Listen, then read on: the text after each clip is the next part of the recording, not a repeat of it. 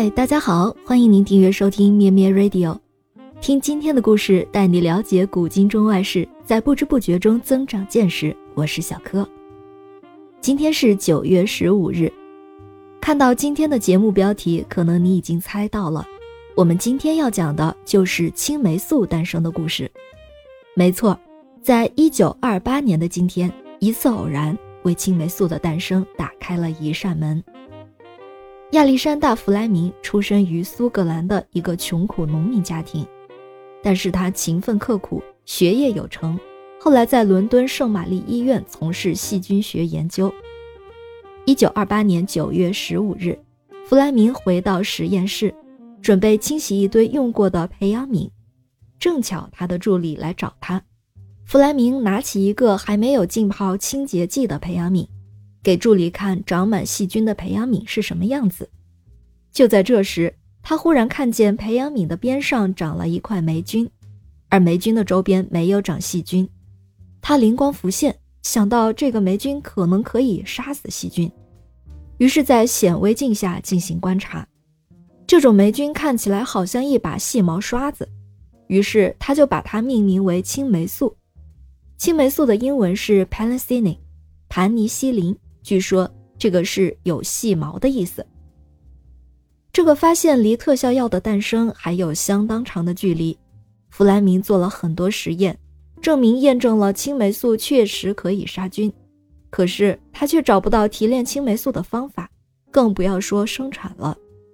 碰壁多次之后，弗莱明的热情逐渐冷却，但是他还是把他的发现写成论文，在一九二九年发表了出来。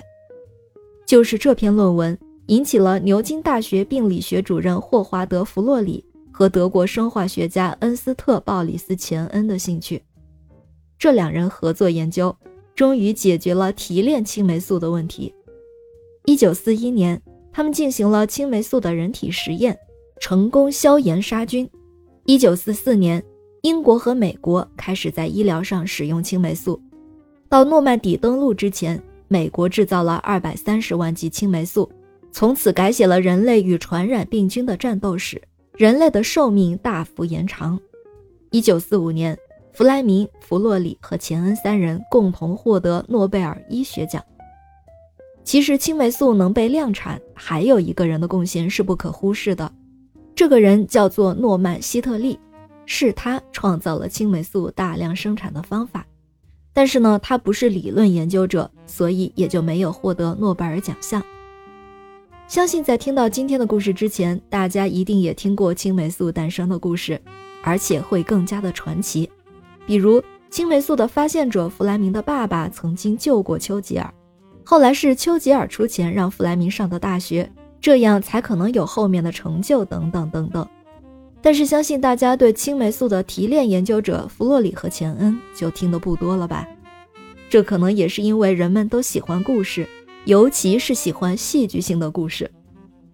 弗莱明自己也一再说自己并没有发明青霉素，只是意外的发现而已，把功劳是归功于另外的两位科学家。